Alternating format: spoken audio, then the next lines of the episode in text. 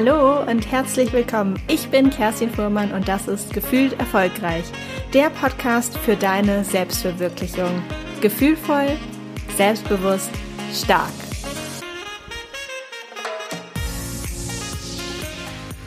Heute habe ich ein richtig tolles Interview mit Annika Landsteiner für dich. Annika war früher Schauspielerin, machte dann einen Quereinstieg und ist heute Autorin. Und genau darüber sprechen wir auch. Wie ist das Leben als Schauspielerin? Wie ist das Leben als Autorin? Sind das wirklich Traumberufe und wie kann es gelingen, hier Fuß zu fassen? Aber wir gehen auch darauf ein, wie es ist, gerade in diesen Berufen Kritik zu erhalten. Ich finde, das Interview ist wirklich total super geworden, weil Annika wirklich sehr ganzheitlich, offen und ehrlich über die Berufe, aber auch über sich selbst und ihre Erfahrungen spricht. Deshalb bleib unbedingt bis zum Schluss dabei, denn es gibt am Ende auch noch etwas für dich zu gewinnen.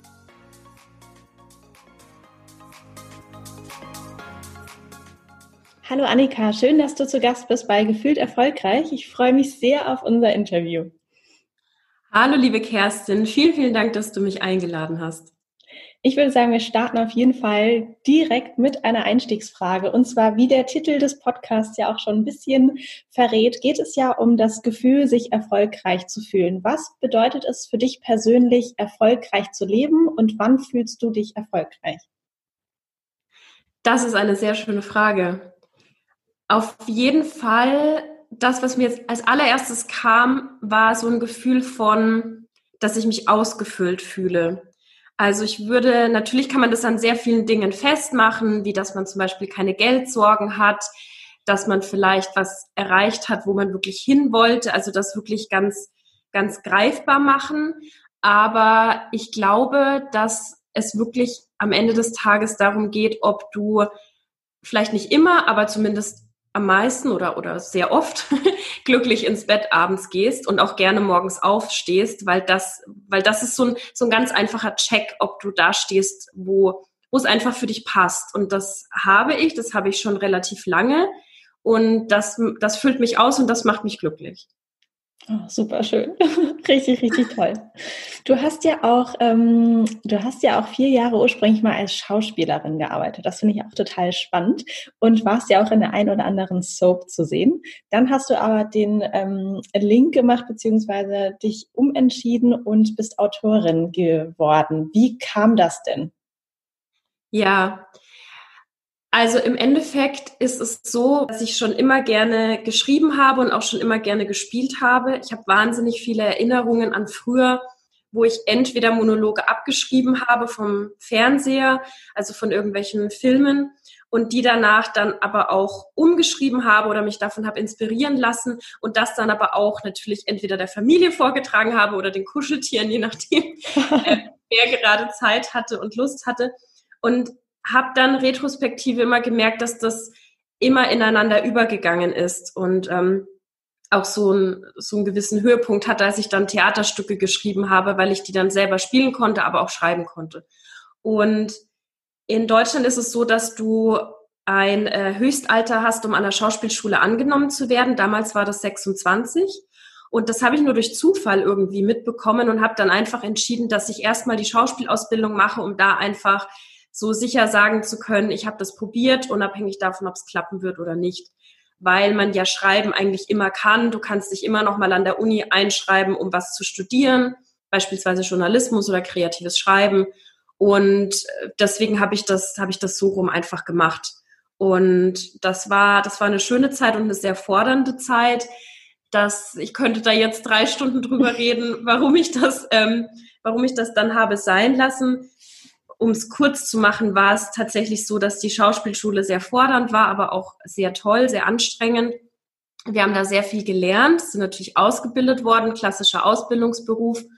Und dadurch, dass diese Landschaft aber so schwierig ist, vor allem auch in Deutschland, hatte ich nicht die Möglichkeiten, das zu spielen, was ich erlernt hatte. Also das ist ungefähr so, wie wenn du hast ja auch deine Ausbildung gemacht und machst deine Fortbildungen und lässt dich inspirieren und stell dir vor, du hättest dann einfach dein Leben lang ein und dieselbe Coaching-Session, wo du immer wieder das Gleiche sagst, weil du mit der gleichen Person arbeitest. Das ist jetzt ein bisschen überzogen, aber so ähnlich ist es, wenn man halt vier Jahre lang immer für ähnliche Rollen gebucht wird und nicht das zeigen kann, was man eigentlich gelernt hat und wofür man auch wahnsinnig viel Geld ausgegeben hat. Und das, heißt, das man steckt so ein bisschen wie in einer, in einer Schublade dann. Man sagt, okay, du bist jetzt so ein bisschen der Typ, der immer ähm, oder sehr, sehr oft diesen einen Charakter spielt und dann wiederholt sich das ziemlich oft. Genau, mhm. genau. Und Leute, die, die sind damit fein und es ist auch vollkommen okay. Es gibt ja auch so, wenn man selber dran denkt, Schauspieler und Schauspielerinnen, die man immer mit einer Rolle verknüpft und die das einfach gut können und das auch gerne machen und das ist voll fein.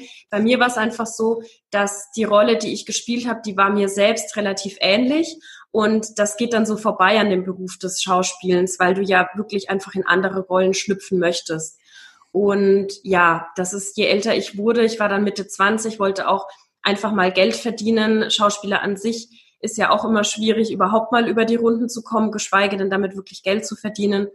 Und ich bin dann einfach so nebenher wieder ins Schreiben reingerutscht und habe mir dann, als ich gemerkt hatte, dass das gut läuft, ich hatte einen Blog gegründet, habe da viel Zuspruch bekommen, habe dann auch nach zwei Jahren mal so eine Mail von einem Verlag bekommen, ob ich Interesse hätte, ein Buch zu schreiben. Das ist dann alles wieder im Sand verlaufen, aber das waren so Sachen, die mir gezeigt haben, hey, du könntest nebenher dir das wieder aufbauen. Und das hat dann auch lange gedauert. Quereinstieg ist immer crazy, also auch cool, aber natürlich sehr anstrengend und Quereinstieg in den Journalismus beziehungsweise ins Schreiben äh, fand ich auch, hat, hat lange gedauert, wobei ich da jetzt auch gar keine Vergleichsmöglichkeiten hätte, was da normal ist und was nicht.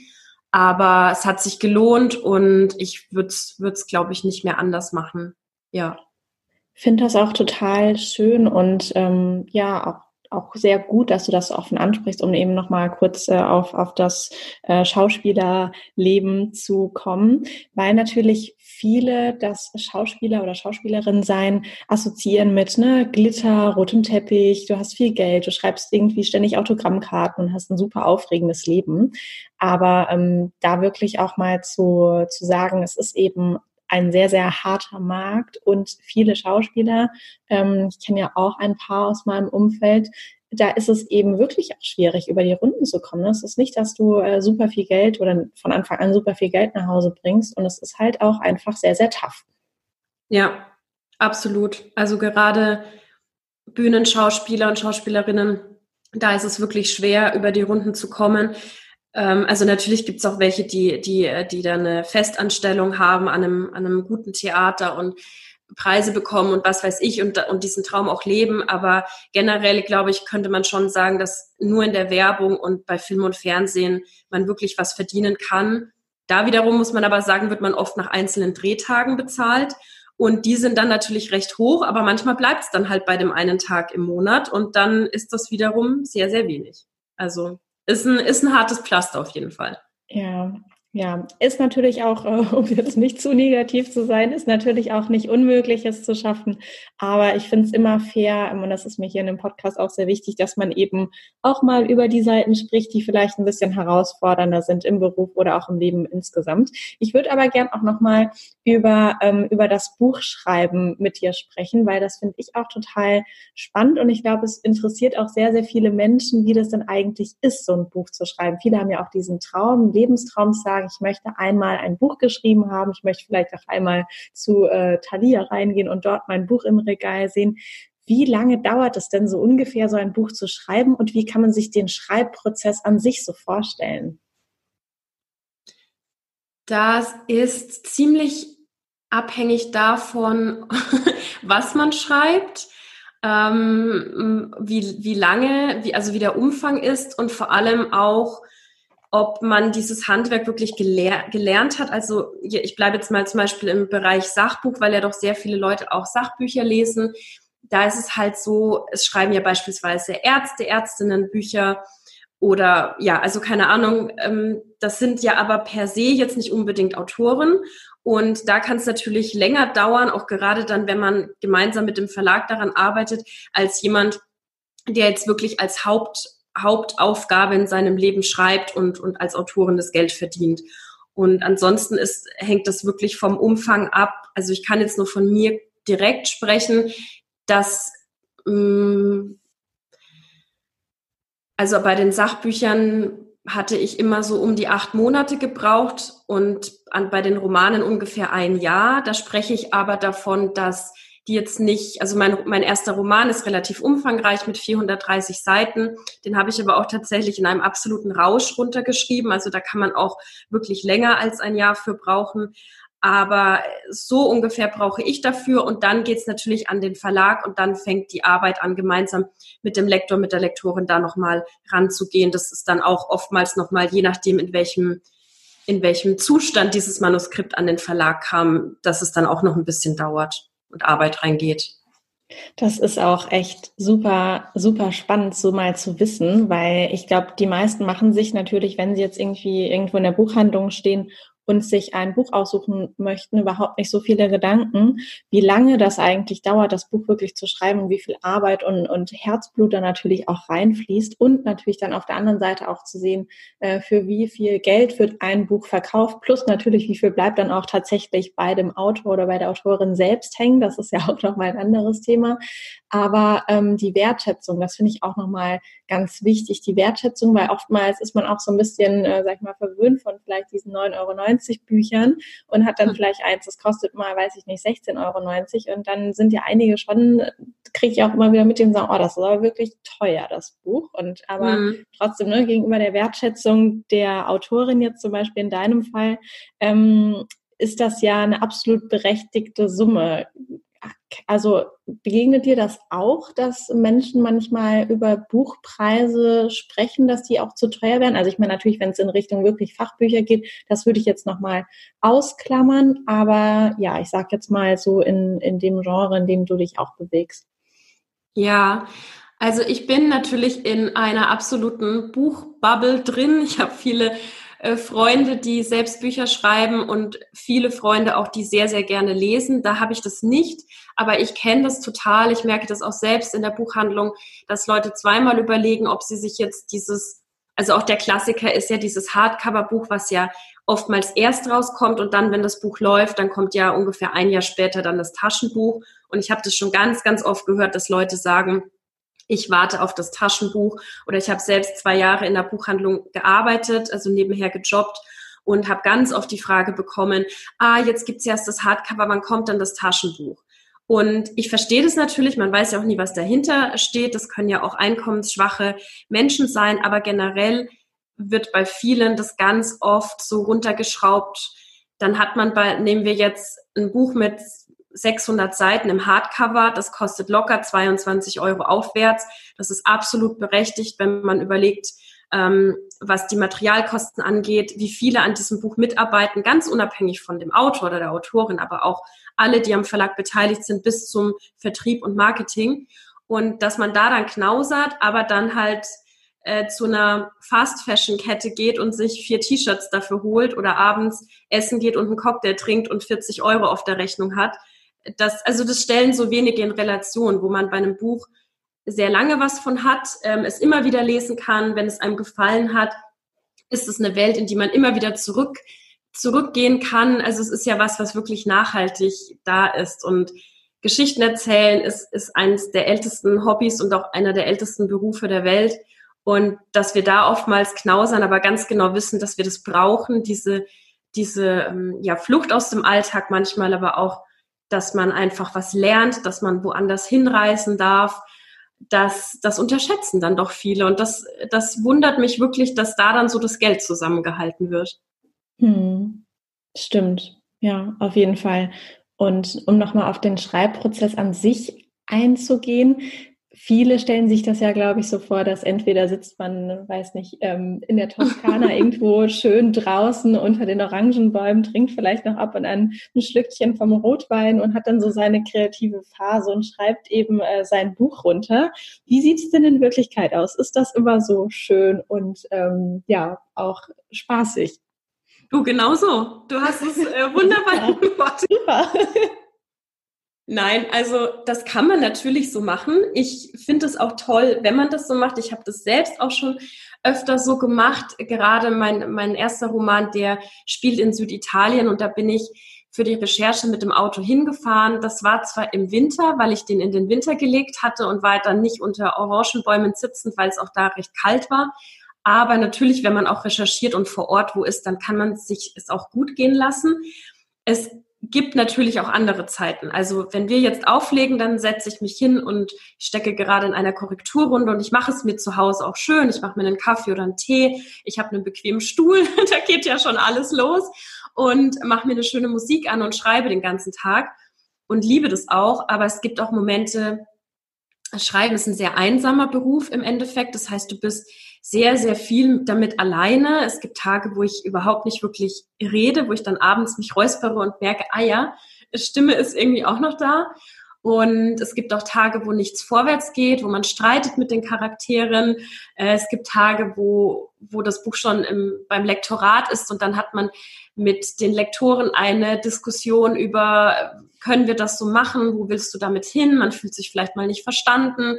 Also es gibt ganz, ganz viele Aspekte und es ist, was man wirklich nie vergessen darf, weil dieser Beruf so rom romantisiert wird. Zu Recht, das ist ein toller Beruf, aber es ist ein Handwerk. Am Ende des Tages muss man abliefern, man muss zeigen, dass man eine Geschichte über nicht nur drei Seiten entwickeln kann, sondern drei, vier, fünfhundert. Und das ist was, was nicht einfach mit Talent kommt, sondern was man einfach auch lernen muss. Und, und das ist nicht von heute auf morgen getan. Und es ist, ähm, ja, es ist, es ist nicht nur eine Kunst, es ist auch einfach ein Handwerk und das darf man nicht vergessen. Und wahrscheinlich der spannendste Moment oder auch so der aufregendste Moment ist ja dann wahrscheinlich die Veröffentlichung. Und wenn man dann die ersten oder wenn du die ersten Verkaufszahlen siehst, dann kommen natürlich auch erste Rezensionen rein. Kannst du uns da vielleicht nochmal mitnehmen und verraten, wie das so abläuft und vor allem, wie sich das für dich auch anfühlt? Mhm. Also grundsätzlich, wenn du jetzt beispielsweise ähm, äh, ein Weltbestseller Schriftsteller, Schriftstellerin bist, nehmen wir zum Beispiel Ken Follett oder so oder John Grisham, die kennt ja, oder, oder auch ähm, Joanne K. Rowling, da passiert schon vorher wahnsinnig viel, weil einfach alle auf diese Veröffentlichung hinfiebern.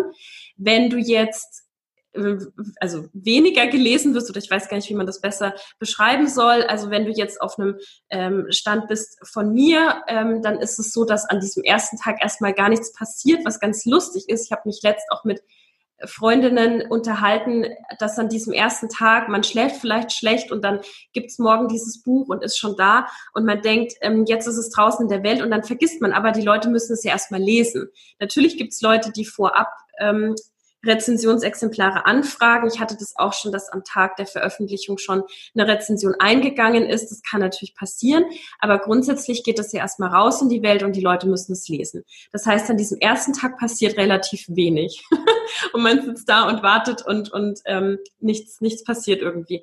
Und dann geht's aber schon in den ersten Wochen rund. Ich krieg, ähm, ich habe dadurch, dass es jetzt das dritte Buch draußen ist, schon Leute, die die darauf gewartet haben, die es vorbestellt hatten, die mir dann Fotos schicken. Ähm, es kommen Interviewanfragen über den Verlag, wobei die auch manchmal schon vorher kommen, eben aufgrund von Rezensionsexemplaren, die man schon rausgeschickt hatte. Und dann ist eigentlich so in diesen ersten zwei, drei Wochen, die sind sehr wichtig, wo man einfach auch selbst überlegen muss, was macht man marketingtechnisch und äh, ja, da ist dann auch viel, äh, also das ist eigentlich so die Zeit, wo man auch so mit den Abteilungen im Verlag am, am meisten in Verbindung steht, wenn man sich gegenseitig up-to-date hält, sich die Rezensionslinks hin und her schickt, die Interviews, die Podcasts und sich austauscht, wie es läuft. Und dann ähm, ebbt es so ganz langsam ab sozusagen. Und das kann natürlich bei einem bei einem Weltbestseller kann es Jahre dauern und bei jedem anderen normalen Buch ist es so eine ich würde sagen, so eine, so eine Zeit von sechs Monaten. In diesen ersten sechs Monaten bekommt man so mit, ob und wie sich dieses Buch verkauft. Und dann wird es natürlich immer weniger, weil dann schon wieder die neuen Bücher des Verlags ähm, in der Schlange stehen sozusagen. Das ist ja sicherlich dann eine super spannende Zeit, diese sechs Monate. Und man hat ja auch sehr viel Zeit und natürlich auch Liebe reingesteckt. Gerade wenn du auch sagst, das dauert gerne mal acht bis sogar zwölf Monate, sprich ein ganzes Jahr, dass man wirklich immer wieder in diesem Buch arbeitet. Und dann kommen natürlich auch ähm, ne, Bewertungen, Rezensionen, Artikel, das ist ja wahrscheinlich ähm, auch nicht immer ganz so einfach. Hattest du denn auch schon mal Erfahrung damit, dass ähm, es vielleicht mal nicht so gute Kritik äh, gab? Und wenn ja, wie bist du dann damit umgegangen? Ja, das ist sehr spannend. Da habe ich sogar eine Podcast-Folge zugemacht. Also ich muss generell vorher sagen, dass ich da, dass ich da sehr verwöhnt werde. Ich habe wenig Kritik sowohl zum Roman als auch zu den Sachbüchern. Verhältnis, also im, im Verhältnis zu den positiven Stimmen ist da sehr, sehr wenig. Und die Kritik, die ich bekomme, das ist auch oft annehmbar. Das kann man mitnehmen, das kann man umsetzen. Oder es ist einfach mal sowas wie, hat mir nicht gefallen, ne? ist ja vollkommen in Ordnung. Ich lese selbst so viel und da ist so viel dabei, was mich enttäuscht und mir nicht gefallen hat. Das ist absolut in Ordnung, wenn da Personen dabei sind, denen es nicht gefallen hat.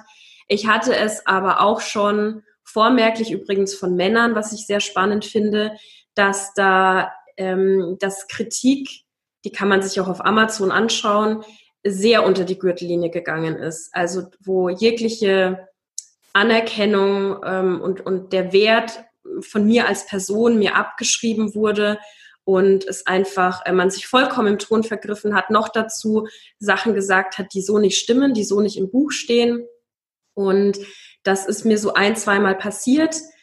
Das, äh, das ist ein Lernprozess. Also das erste Mal, wo das passiert ist, es war beim ersten Buch, da ging es mir sehr, sehr schlecht. Das habe ich mir wahnsinnig zu Herzen genommen, habe den ganzen Tag geweint, hm. ähm, bin ins Bett gegangen. Ich habe dann immer so ein festes Programm, äh, um da wieder rauszukommen. Das war ein Tag, den habe ich mir genommen. Da habe ich alle Jalousien runtergelassen, habe viel geweint, habe den ganzen Tag Gilmore Girls geguckt, habe mir abends eine große Schüssel Pasta gekocht und ein Glas Wein hingestellt und dann bin ich da so stufenweise wieder empor gewachsen, so ein bisschen wie bei Liebeskummer.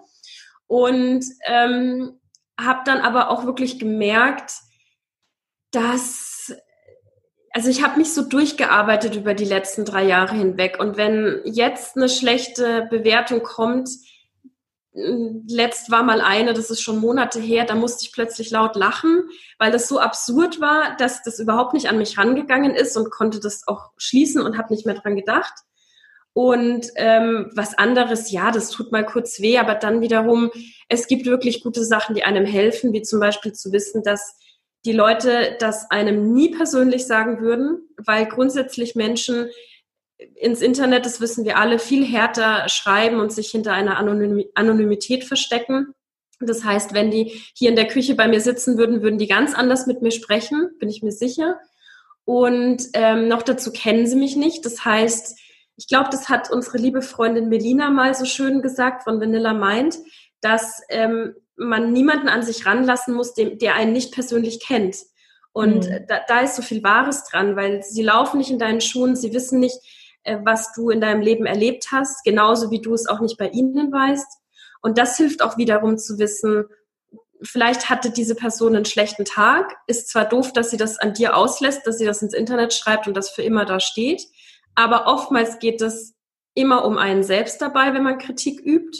Und das sagt viel mehr über die Person aus als über dein Werk. Mal abgesehen davon, dass es wirklich berechtigte und nette Kritik, die man konstruktiv mitnehmen kann, dann, ähm, dann lernt man über die Zeit, das, das nicht mehr so an sich ranzulassen. Ja, also das ist ja auch ein großes Thema gerade, ähm, die viele ähm, Kritik oder auch sehr viele negative Kommentare, die sich eben auch im Internet tummeln, sei es jetzt irgendwie auf Instagram, auf Facebook oder auch natürlich auch solchen Seiten wie Amazon, ähm, wo dann Produkte ähm, bewertet werden oder teilweise ja sogar auch Menschen. Glaubst du, das kommt äh, wirklich maßgeblich daher, dass das anonym ist, dass eben diese Barriere da ist, dem anderen in dem Moment nicht ins Gesicht, nicht in die Augen zu schauen? Oder glaubst du, da gibt es vielleicht noch andere Gründe?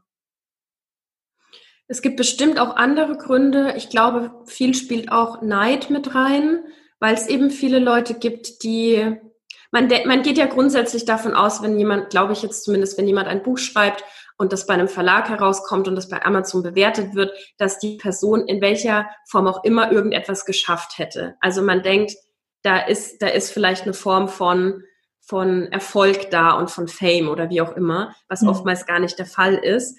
Und ich glaube, dass das auch mit reinspielt, aber ich bin absolut davon überzeugt, dass es viel mit der Anonymität zu tun hat, weil, also ich glaube, wenn man ein Experiment machen würde und alle, ich sage jetzt mal, meine fünf, sechs schlechten ähm, äh, oder negativen Bewertungen der drei Bücher, wenn ich diese Leute hier jetzt zu mir in die Küche einladen würde und sagen würde, jetzt lasst uns mal austauschen, dann bleibt die Kritik vielleicht bestehen. Das darf sie auch, das ist vollkommen in Ordnung. Aber sie würden sie ganz anders äußern. Und ich glaube auch, dass wir uns unterhalten könnten und dass, dass, dass das ein absolutes Gespräch auf Augenhöhe wäre. Also ich sicherlich nicht mit jeder Person auf diesem Planeten. Dafür gibt es zu viele Verrückte generell. Aber ich bin mir sehr, sehr sicher, dass, dass das so wenn man sich anschaut, wenn man sich in die Augen schaut, nicht passiert, weil dafür sind wir mit viel zu viel Empathie ausgestattet, mit viel zu viel Gefühl und auch mit viel zu viel Angst. Also das ist ja auch so, dass, dass Leute, die extreme Negativität und Hass ins Internet schleudern, sind ja die Menschen, die am allermeisten Angst haben. Hm. Ja, ich glaube, jeder von uns kann, kann das auch selbst so ein bisschen nachvollziehen, weil wir natürlich auch gerne, wenn wir jetzt vielleicht im Clinch, im Streit mit jemandem sind, sei es jetzt eine Freundin, Freund, Partner, Partnerin, ähm, wem auch immer, und dann, wenn wir uns darüber Gedanken machen, gehen uns ja auch viele wilden Dinge durch den Kopf und wir sagen, oh, am liebsten würde ich ihr oder ihm mal das und das und das sagen und äh, steigert sich so rein und dann geht man vielleicht tatsächlich in dieses Gespräch und ist dann natürlich auch viel freundlicher, lässt dann die Hälfte auch noch weg, weil naja, das muss man jetzt vielleicht doch nicht sagen. Daher glaube ich, kann man das so im Kleinen bei sich selbst auch total gut nachvollziehen, wie man dann auch so im stillen Kämmerchen zu Hause ähm, sich da viel mehr reinsteigert und vielleicht auch hartere Formulierungen findet, als wenn man das dann wirklich mit der Person austauscht. Voll, ja, absolut. Ja, du hast ja auch ein aktuelles Buch, das heißt, das Leben wird aus Mut gemacht. Und da hattest du ja eine schicksalhafte Begegnung mit einer 84-jährigen Frau, glaube ich. Kannst mhm. du uns mehr erzählen, wie es dazu kam und worum es so ganz grob geht in deinem Buch? Mhm. Die Entstehungsgeschichte, die habe ich in dem Prolog auch niedergeschrieben. Und zwar war das so, dass ich zu Hause bei meinen Eltern war und da hat das Festnetztelefon geklingelt und normalerweise gehe ich da gar nicht ran, weil keiner für mich anruft. Hatte aber das Bedürfnis, irgendwie doch ranzugehen oder vielleicht irgendwie einfach die Empfindung, keine Ahnung. Bin rangegangen und dann war eben Emma dran. Und Emma war damals 84 und hatte ein sehr, sehr großes, unübersehbares Bild von mir in der Zeitung gesehen, weil ich an dem besagten Abend zu Hause in meiner Heimat eine Lesung hatte. Und sie hat gesagt und äh, also original nicht ausgedacht, wie, wie man das äh, denkt, dass das nur in einem Film stattfinden kann, dass sie eine unglaubliche Lebensgeschichte hat und dass sie schon lange jemanden sucht, der oder die diese Lebensgeschichte mal aufschreiben möchte. Und sie hat mein Bild gesehen und hatte das Gefühl, dass ich die richtige Person sein könnte oder zumindest jemand bin, dem sie vertrauen kann. Und das hat mich natürlich absolut umgehauen. Ich hatte totale Gänsehaut und bin natürlich auch als Journalistin ein sehr neugieriger Mensch und habe gesagt, na klar, lass uns mal, lass uns mal telefonieren, wenn ich mehr Zeit habe. Und das haben wir dann auch gemacht. Sie hat mir ihre Geschichte erzählt. Ich habe mir viele Notizen gemacht und habe zu ihr gesagt, pass auf, das Ding ist das, ich schreibe keine Biografien über, zumindest nicht über andere, also das ist einfach nicht meine Ausrichtung, aber wir können ja mal schauen, wo die Reise hingeht. Und dann haben wir uns auch mal getroffen. Das war total schön. Emma ist wie so eine, wie, also ich habe noch beide, meine beiden Omas leben noch, aber Emma kam dann so wie so eine dritte Oma dazu. und ähm, war ein total schöner Austausch, vor allem auch so ein Wissenstransfer ähm, von mir, äh, von mir zu ihr und auch von ihr zu mir. Also es war wirklich nicht so dieses, ich habe mehr Lebenserfahrung, ich erzähle dir jetzt, wie das Leben läuft, sondern sie hat mich auch ganz oft um meine Meinung gefragt und das war sehr, sehr schön auf Augenhöhe. Und ich habe dann irgendwann gemerkt, dass sie so unglaublich viel gestemmt hat in einer Zeit, in der sehr vieles nicht möglich war und auch extreme äh, Lebensbedingungen hatte vom, vom ersten Tag, als sie geboren wurde. Ähm, kleiner Spoiler, sie wurde zum Beispiel, also sie wurde im, im Gefängnis geboren als, ähm, als uneheliches Kind, äh, 1934, genau, mhm. und hat dann von da an ihr, ihr Leben aufgebaut, alleine. Und da habe ich so für mich gemerkt, wenn Emma das geschafft hat, dann sollte doch unsere Generation, die sehr, sehr viel mehr Geschenke mitbekommt und sehr, sehr viel mehr Möglichkeiten, dass wir doch auch mal wieder unser Leben hinterfragen sollten, vielleicht besser leben sollten, mehr draus machen könnten. Zumindest ich. Ich habe nämlich zu dem Zeitpunkt eine sehr, sehr faule Phase gehabt, würde ich sie mal nennen. Und ähm, habe mir dann ein paar Sachen aufgeschrieben, die ich schon immer machen wollte. Nicht nur Herzenswünsche, sondern auch Herausforderungen, die wirklich anstanden, die ich oft weggeschoben habe von mir, weil mir das zu anstrengend war und weil ich einfach wusste, irgendwann muss ich das mal machen, damit dieses Thema mal aufgearbeitet wird und so.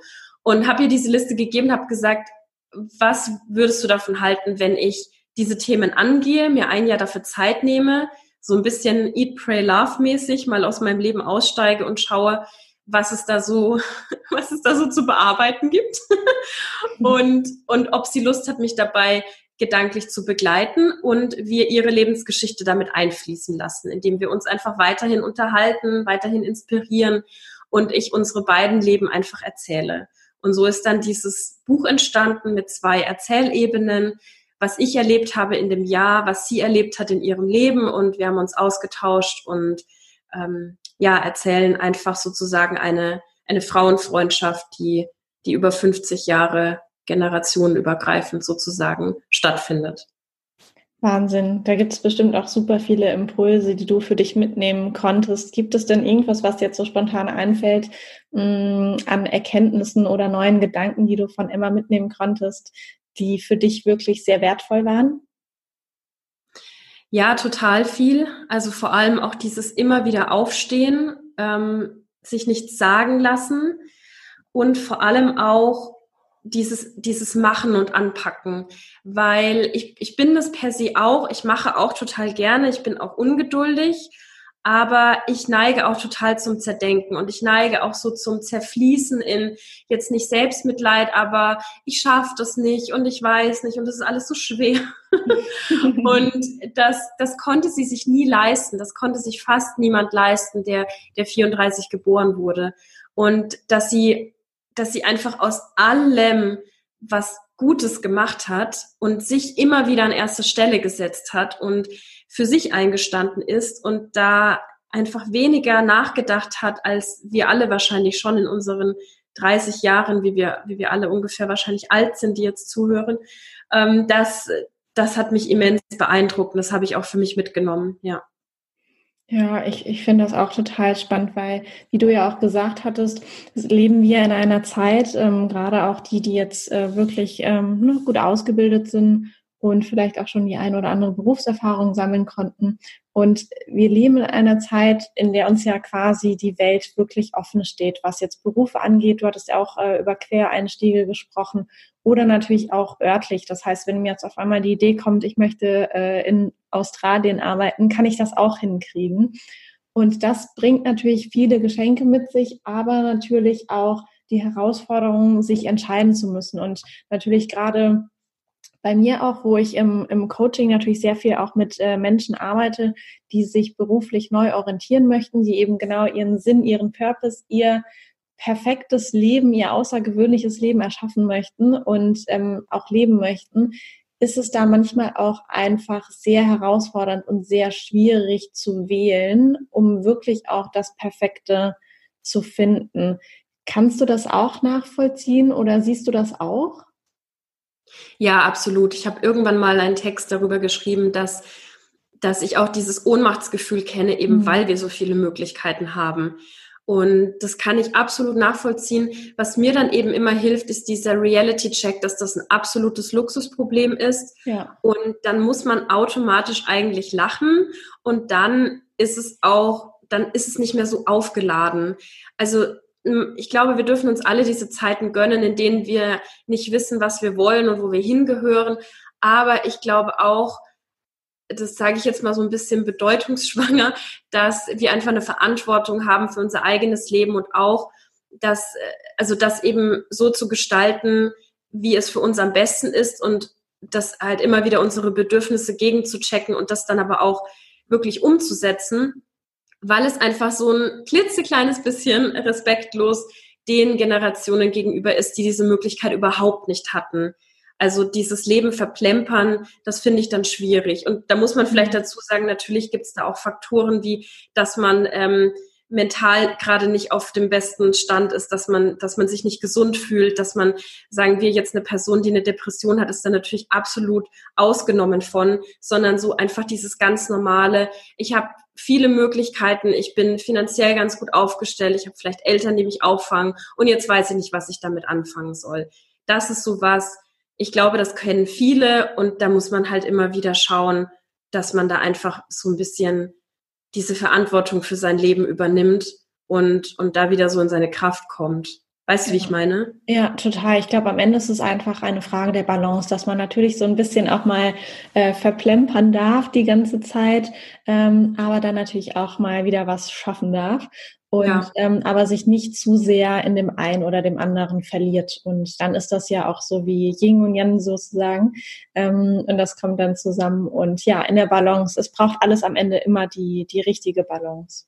Ja. Ja, ich, also wir haben jetzt auch viel ähm, eben über das Autorensein gesprochen, über das äh, Schauspielerinsein und generell freie künstlerische Berufe sind ja für sehr viele Menschen, gerade auch heutzutage eben in dieser Zeit, wo man sich wirklich auch fragen darf, weil wir eben auch ähm, den, den Freiraum dafür haben, was möchte ich wirklich machen, was ist wirklich mein absoluter Traum? Oftmals, ich weiß nicht, ob du das auch kennst, kannst ja gleich nochmal erzählen, sagt das Umfeld ja auch sowas, ähm, äh, wie, ja, das ist zwar schön, aber damit kannst du ja kein Geld verdienen. Das, das können nur die allerwenigsten. Mach lieber was Vernünftiges. Wie siehst du das? Lachen. ja, ich hab, hab gerade bin gerade so kurz zurückgereist, ähm, habe da eine, ähm, eine sehr, sehr nicht nette Geschichte, die ich, die ich an der Stelle nämlich erzählen darf, nämlich als ich 16, 17 war und zum ersten Mal so artikuliert hatte, dass ich Schauspielerin werden möchte, hat mein damaliger Freund, wie man wahrscheinlich heute eher toxische Beziehung dazu sagen würde, gesagt, ja, das schaffst du ja eh nicht, weil das geht nur über Beziehungen. Und das hat viel mehr auch wieder hier Stichwort Kritik, um den Kreis zu schließen, über ihn ausgesagt als über mich, weil er kam aus einem Elternhaus, wo ganz strikt äh, gesagt wurde, dafür bekommt, also für diese Ausbildung bekommst du Geld, für diese nicht. Und du machst keinen Scheiß. Und das hat sich total in, bei ihm wiedergespiegelt und äh, ohne jetzt zu viel über ihn zu reden, aber das hat mich damals ähm, natürlich immens ähm, abgeschreckt. Glücklicherweise nicht so stark, dass ich es nicht probiert habe, aber ich fand das, fand das schon heftig. Ähm, ich habe einen Background, der, der mich sehr gut aufgefangen hat. Meine beiden Eltern sind für ihre Generation auch recht unüblich, beide selbstständig. Das heißt, ich habe das von, von Kindheit an mitbekommen, wie das ist, wenn man keinen, nicht unbedingt immer einen geregelten Arbeitsablauf hat, wenn man ähm, Angestellte hat oder auch mal alleine arbeitet, wenn man alles selbst machen muss, sich um alles selbst kümmern muss und dass es relativ normal ist. Dadurch hatte ich so dieses Geschenk, da reinzurutschen und es nicht zu sehr zu hinterfragen. Und ansonsten, also ich halte nicht viel von diesem Rat, weil das vielleicht denkt der ein oder andere, das ist naiv, aber ich glaube, wir sind nicht äh, auf die Welt gekommen, um was Anständiges in Anführungsstrichen zu machen. Das heißt, nur um uns zu sorgen und zu schauen, äh, wie komme ich über die Runden, wie kann ich meine Miete bezahlen, ist es ist es ein Job, der von der Gesellschaft anerkannt ist, was sagen die Nachbarn, ne? das ist ja alles so damit drin ich möchte mich von sowas nicht steuern lassen. Ich glaube, dass das Leben dafür zu wertvoll ist. Ich glaube, dass jeder was machen äh, darf, sollte, wenn die, wenn er die Umstände irgendwie so, so hindrehen kann, dass er das machen darf, was ihn ausfüllt. Und da gibt's ganz, ganz viele verschiedene Wege. Mein, mein Lebenslauf ist das beste Beispiel. Er hat sehr, sehr viele Umwege genommen. Und ich finde es schwierig, anderen Leuten sowas mitzugeben, was so limitierend ist, weil wir limitieren uns eh total selbst. Also wir haben alle unsere Ängste und Zweifel und denken, wir, wir können irgendwas nicht und wir schaffen irgendwas nicht. Und dann brauche ich das von außen nicht auch noch jemandem mitzugeben. Und das finde ich gerade auch Kindern gegenüber sehr, sehr schwierig. Ich finde das so schön, wenn, wenn du Kinder ja fragst und dann ist es ja oft Astronaut, Astronautin, ja, so, so, so einfach super krasse Berufsbilder, die die wenigsten von uns jemals ausführen werden. Aber dies, dieses Limitieren, das kommt ja dann erst irgendwann. Und ich finde, dass wir das nicht aktiv noch mitbefeuern müssen, weil wir uns alle ausprobieren sollten. Ich glaube nicht, dass wir für weniger hier sind. Dafür ist das Leben ein zu großes Wunder. Das, das kann ich mir, kann ich mir einfach nicht vorstellen. Ja, und auch für uns selbst, ne? Weil wenn wir dann ja. vielleicht jemandem sagen, hey, mach das nicht, das ist zu unsicher, das wirst du nicht schaffen, vielleicht äh, und entgeht uns dann auch ein ganz tolles Buch oder ein toller Film oder eine tolle Sängerin. Hm, mhm. Daher möchte ich auch gar nicht wissen, wie viel uns als Gesellschaft und als Welt verloren gegangen ist oder nicht geschenkt wurde, weil eben Menschen nicht ihren Traum verfolgt haben. Absolut. Und die Frage ist ja auch, du hast ja auch gerade gesagt, ähm, dieser Rat macht das nicht, das ist zu unsicher. Da ist ja auch immer die Frage, was ist denn Unsicherheit?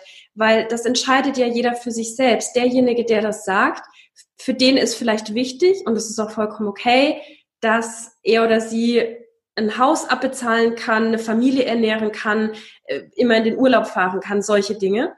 Und dann gibt's aber eine andere Person, die beispielsweise für sehr, sehr wenig Geld in einem ganz anderen Land lebt und glücklich ist, wenn, wenn am Monatsende da eine Null steht, weil dann geht's halt wieder von vorne los. Und ich finde es sehr schwierig, diese eigenen Vorstellungen und Bedürfnisse auf andere so überzustülpen, weil dann die andere Person gar nicht diese Möglichkeit hat, selbst abzuchecken, was ist denn für mich Unsicherheit? Und vielleicht ist diese Person viel cooler mit, mit Sicherheit und kann damit viel besser umgehen. Und dann kann sie ja auch beispielsweise einen kreativen Beruf machen, der jetzt vielleicht nicht so sicher ist wie, wie ein anderer. Auf jeden Fall. Also das ist ja auch ganz, ganz oft in eben in den Coachings, die ich gebe, auch ein Thema. Und das Wichtigste ist, glaube ich, auch immer zu verstehen, dass es glaube ich, in 99 äh, Prozent der Fällen, ich äh, gehe jetzt auch mal von einem sehr positiven Menschenbild aus, ist es eben nicht eine negative Absicht, die der Mensch hat, indem er diesen Satz äußert, sondern eigentlich nur aus seiner eigenen Erfahrung und weil es eben in seiner persönlichen Welt, jeder sieht die Welt ja auch sehr ähm, subjektiv, mhm ähm, einfach so ist, dass Sicherheit zum Beispiel, um dabei zu bleiben, sehr wichtig ist. Und deswegen möchte er den anderen davor bewahren, da jetzt vielleicht einen Fehler zu machen aus Angst. Ihm könnte es oder ihr könnte es dann nicht gut gehen. Und deswegen ja. glaube ich, ist das auch wichtig, dass man diese anderen Personen dann auch nicht mit, mit Groll begegnet, sondern vielleicht dann einfach sagt, hey, danke, ich verstehe, du sorgst dich um mich, aber hab keine Angst so, ich weiß, was ich für mich um mein Leben tue und für mich ist es fein und das auch mit so ein bisschen Abstand betrachtet. Ja, absolut. Sehr, sehr, sehr richtig. Ja. Ja, total schön. Ähm, ich fand es ein super, super schönes Gespräch und habe auch noch eine kleine Abschlussfrage für dich. Und mhm. zwar, wenn du eine Wunderlampe finden würdest und einen einzigen Wunsch frei hättest, etwas in dieser Welt zu verändern, was würdest du dir dann wünschen?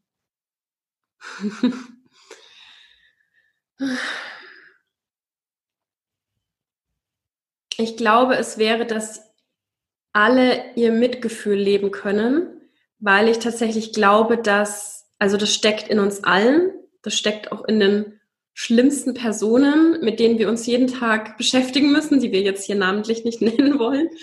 Und ich glaube, wenn jeder wieder zu dieser, zu diesem Ursprung von Mitgefühl kommen würde, diesen Zugang hat, dann gäbe es beispielsweise keine Kriege, weil im Mitgefühl gibt es kein Ego, da sind wir alle auf einer Ebene. Es gäbe kein, es gäbe nicht so viele Auseinandersetzungen. Es gäbe Mitgefühl für unsere Umwelt und für unsere Tiere. Ähm, das sage ich jetzt auch als, als eine Person, der, der es sehr wichtig ist, äh, keine Tiere zu essen und, mhm. ähm, und, und äh, auf die Umwelt zu schauen und einfach Mitgefühl auf alles, was hier lebt und was hier ist und vor allem eben auch auf unsere Menschen. Und ich glaube, dass wir das verlieren in Machtspielchen, in Ego-Trips, in Ängsten. Ähm, auch, da sind wir auch wieder beim Coaching, wenn ich nicht oft genug meine Bedürfnisse checke oder mich von jemandem coachen lasse, der, der weiß, wie es geht, dann verlieren wir uns, dann verlieren wir so diese, diese Grundessenz, die jeder hat. Und ich glaube, wenn wir alle so einen Zugang wieder zum Mitgefühl haben und die Möglichkeit haben, in allem und jeden so ein Abbild von uns selbst zu sehen, also wirklich einfach zu sehen, in dir steckt was von mir und deswegen verletze ich dich nicht, deswegen zerstöre ich dich nicht, dann wären wir ganz woanders, als wir heute stehen. Ja, absolut. Das ist ein sehr, sehr schönes Schlusswort. Und ja, damit ähm, sage ich ganz, ganz herzlich Danke für das wunderschöne Gespräch. Danke, liebe Kerstin. Danke für den Raum und für deine schönen Fragen. Wie bereits angekündigt, gibt es ja noch etwas zu gewinnen. Und zwar war die liebe Annika so nett, mir ihr Buch, das neue Buch Leben wird aus Mut gemacht, sehr passend auch zur Podcast-Folge, einmal zur Verfügung zu stellen, dass ich ein Exemplar davon verlosen darf. Die Verlosung findet auf meinem Instagram-Kanal statt. Auf Instagram heiße ich kerstin.fühlt. Falls du mir da noch nicht folgst, dann mach es am besten jetzt, denn demnächst erscheint ein Post und da steht ganz genau drin, wie du am Gewinnspiel teilnehmen kannst. Ist aber auch ganz einfach. Und ja, ich wünsche dir auf jeden Fall ganz viel Glück. Ich freue mich, dass du bei dieser Folge mit dabei warst. Wenn dir das Interview gefallen hat, lass mir gerne eine Podcast-Bewertung hier und teile die Folge und den Podcast auf deinen Kanälen, damit ganz viele Menschen reinhören können. Teile den Podcast einfach auf Instagram, LinkedIn, Facebook, wo auch immer du möchtest. Ich freue mich sehr über deine Unterstützung. Ich wünsche dir einen tollen Tag und freue mich, wenn wir uns in der nächsten Folge wieder hören. Alles Liebe, deine Kerstin.